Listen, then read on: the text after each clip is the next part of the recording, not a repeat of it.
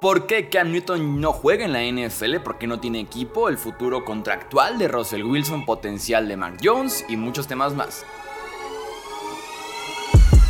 Hablemos de fútbol. Hablemos de fútbol.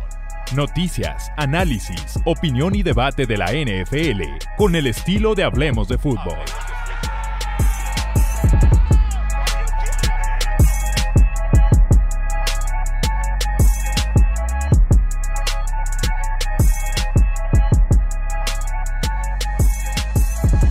Tal amigos? ¿Cómo están? Bienvenidos a una edición más del podcast Hablemos de Fútbol. Yo soy Jesús Sánchez y esto es Preguntas y Respuestas, edición número 5.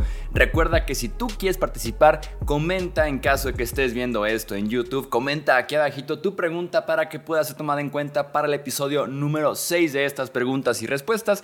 Tuvimos más de 60 preguntas en el episodio anterior, así que elegimos, ya sabes, las mejores, las más interesantes, las que incluso tenían más votación de like, porque poco a poco fueron subiendo en los comentarios, así que estas vamos a estar contestando. No olvides también suscribirte aquí al podcast Hablemos de Fútbol. Tenemos contenido prácticamente toda la semana de análisis de lo que pasa en este off-season de la NFL y muy pronto previas y ya sabemos que hacemos durante la temporada regular. Iniciamos entonces. Preguntan, ¿Qué es lo que pasaría con Russell Wilson si es que decepciona esa temporada y no llega a playoffs? La realidad es que Russell Wilson es incortable. Eh, el salario, así como un bono del 2024, ya está garantizado. Eh, de hecho, el día clave, en caso de que Russell Wilson tuviera un pobre 2023, el día clave sería el quinto día del 2024. Eh, hablando de cuando inicia el año de NFL, o sea, por ahí de mediados de marzo, ese quinto día ahora sí del calendario NFL ese sería el día clave, porque ese quinto día es cuando se convierte en totalmente garantizado su salario del 2025, que son cerca de 37 millones de dólares. En caso de que en 2024 los Broncos quisieran cortarlo, se tienen que comer 85 eh, millones de dinero muerto. En caso de que quieran esperarse un año más tal vez y cortarlo en 2025, se comerían cerca de 50 millones de dinero muerto porque el contrato de Russell Wilson, como contrato de cualquier coreback, poco a poco va garantizando más y más y más dinero y por eso les menciono, día clave sería ese quinto día del 2024.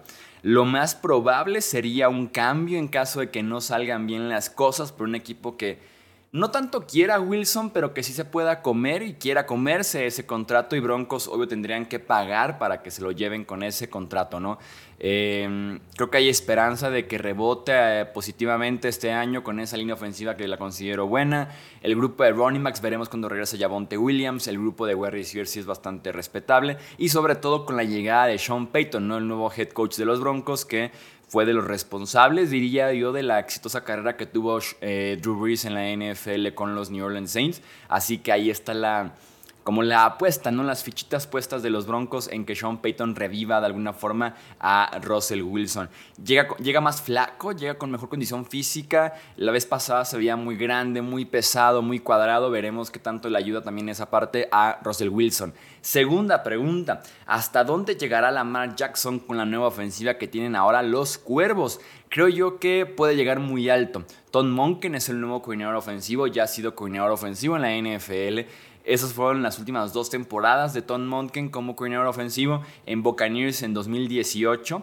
Tuvo la ofensiva 12 de la liga en puntos, la tercera en yardas, la segunda en primeras oportunidades generadas. Sobre todo la ofensiva aérea fue muy buena en aquel año en el que James Winston tiene eh, muchos touchdowns, pero también tiene demasiadas intercepciones. Fueron primero, de hecho, en yardas, terceros en touchdowns aéreos. Y la última temporada que tuvimos de Todd Monken en la NFL, en la NFL perdón, fue con los Browns del 2019. Eh, ese, año fue malito. 22 en puntos, 22 en yardas, 26 en primeras oportunidades generadas. Fue la segunda temporada de Baker en la NFL que decepcionó, que venía de ser como promesa, como novato. Después viene un poquito abajo. Corrieron mejor de lo que pasaron, pero nada que ver con los Browns, por ejemplo, el 2020, que corren bastante bien cuando Monken ya no está en la liga.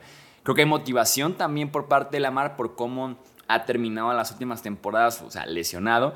El tema del contrato, el tema de la gerencia, coaches y demás. Y es por mucho el mejor talento que ha tenido Lamar Jackson alrededor de él. Rashad Bateman, Odell Beckham, Safe Flowers, Nelson Aguilar, Devin Duvernay, el tight end Mark Andrews, también el tight end Isaiah Likely, J.K. Dobbins está sano, Gus Edwards.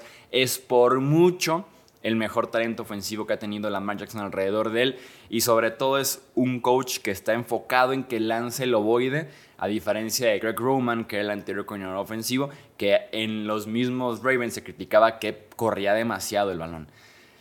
Siguiente pregunta, ¿las Águilas de Filadelfia podrán ser la misma potencia del año pasado? Creo que sí porque el equipo es muy parecido con algunos refuerzos donde se perdieron algunos jugadores, incluso algunas mejoras, diría yo, en el roster. Y, también sobre todo porque la NFC está muy diluida. Veremos cómo está el tema de coordinadores. Recordemos que perdieron a los dos coordinadores ofensivos, los, eh, perdón, coordinadores ofensivo y defensivo en Filadelfia. Shane Steichen, que es el nuevo head coach de los Colts, y Jonathan Gannon, que es el nuevo head coach de los Cardinals. Eh, la NFC está flojísima. Creo que son cuatro equipos y para de contar. Eagles, Niners, Cowboys, Seahawks y ya. Entonces podrían ser la misma potencia por lo mismo de que la competencia está un poquito baja. Siguiente pregunta, Mac Jones tendrá una mejora notoria esta temporada con el nuevo sistema ofensivo de Bill O'Brien y si no tiene una mejoría sería mejor opción buscar su reemplazo. Respondiendo a la primera pregunta te diría que sí. Mac Jones tendrá una notoria mejora esta temporada, pero 100% toda la ofensiva, no tengo duda de eso por el simple hecho de que pasaron de un coordinador defensivo disfrazado, jugándole a ser coordinador ofensivo, a un tipo que está probado como coordinador ofensivo, que ha tenido muy buenas temporadas anteriormente con los dos Titans en New England, con Tom Brady, con Deshaun Watson convirtiéndolo en un quarterback top 5 en la NFL, con DeAndre Hopkins también convirtiéndolo tal vez en el mejor wide receiver de la NFL. Entonces es un coordinador ofensivo probado Bill O'Brien y sobre todo si tomamos en cuenta lo que viene, que es la vara más baja posible para un trabajo en el que estás llegando tú como nuevo, entonces creo yo que sí va a haber una mejora importantísima para Mac Jones, insisto, en toda la ofensiva. Me encanta porque el otro día le preguntaron a Mac Jones después de entrenamientos, le dijeron, oye, ¿cómo está yendo los entrenamientos con Bill O'Brien, no? Y el tipo dijo, está yendo normal, como en plan, con Patricia no teníamos ni esa normalidad, o sea, el tipo no sabía ni lo que estaba haciendo. Siguiente pregunta. Hola amigo Jesús, saludos desde Caracas, saludos a la gente de Caracas. Mi pregunta es la siguiente. ¿Hay alguna posibilidad de que Cam Newton lo contrate algún equipo aunque sea como quarterback reserva? Seamos sinceros, Newton ya no es el mismo, pero sin duda alguna que es una mejor opción que Colt McCoy y Clayton Toon en Arizona. Y también sería una mejor opción que Brian Hoyer en Las Vegas. ¿Qué opinas amigo? Amigo, saludos hasta Caracas nuevamente. Y sí, Cam Newton es considerablemente mejor que los que mencionas ahí y considerablemente mejor que muchos o que la mayoría incluso de los suplentes en la NFL. Pero un coreback suplente en la NFL no queda con el molde que es Cam Newton. Un coreback suplente en la NFL te gustaría que fueran mm, como diferentes perfiles, ¿no? Puede ser, por ejemplo, el coreback experimentado, pero silencioso, ¿no? Puede ser tal vez el coreback suplente que es joven con potencial, pero silencioso. O es el coreback que está probado, que puede entrar de bomberazo a sacarte adelante una serie ofensiva, pero silencioso. No quieres distracciones en la posición de coreback suplente. O sea, tienes demasiadas distracciones con tu wide receiver estrella, que con tu cornerback que no para la boca, con tu core titular, con tu head coach que también habla. Tienes demasiadas distracciones, temas, eh, cosas que te rodean de alguna forma, ¿no? Y quieres cero detalles de una posición que es importantísima como quarterback suplente, pero que al mismo tiempo puede no jugar un solo snap en todo el año como para que te esté generando distracciones, para bien o para mal. Eh, lo busque Cam Newton o no, Cam es un quarterback que por su perfil va a generar ruido y no quieres generar ruido desde la posición de coreback suplente. Él mismo decía, ¿no? Por mis outfits, por mi forma en la que me peino, por mi cabello. Él mismo decía, yo no, yo solamente quiero una oportunidad para ir a trabajar, tener un trabajo, entrenar y demás, pero no la recibo porque los equipos saben que firmas a Cam y firmas a todo el perfil que viene, insisto. Aunque no sea culpa de Cam Newton, aunque él no busque ser esa distracción, naturalmente lo es Cam Newton. Y es un debate que eh, ha acompañado seguramente a Colin Kaepernick eh, en ese mismo tema, ¿no? Que tiene el potencial y tiene el talento para ser un excelente suplente, pero por todo lo que viene con él no es firmado. Creo que aplica en ese mismo sentido para el pobre de Cam Newton. Siguiente pregunta, ¿cuántos años crees que dure Gino Smith en Seahawks y qué quarterback te gustaría ver después? Básicamente es hasta que Seahawks encuentre a alguien mejor que él que puede ser difícil. Los quarterbacks no crecen en los árboles. Había mucho interés de Seattle por Anthony Richardson, por encontrarlo en este draft. Se fue un pick antes.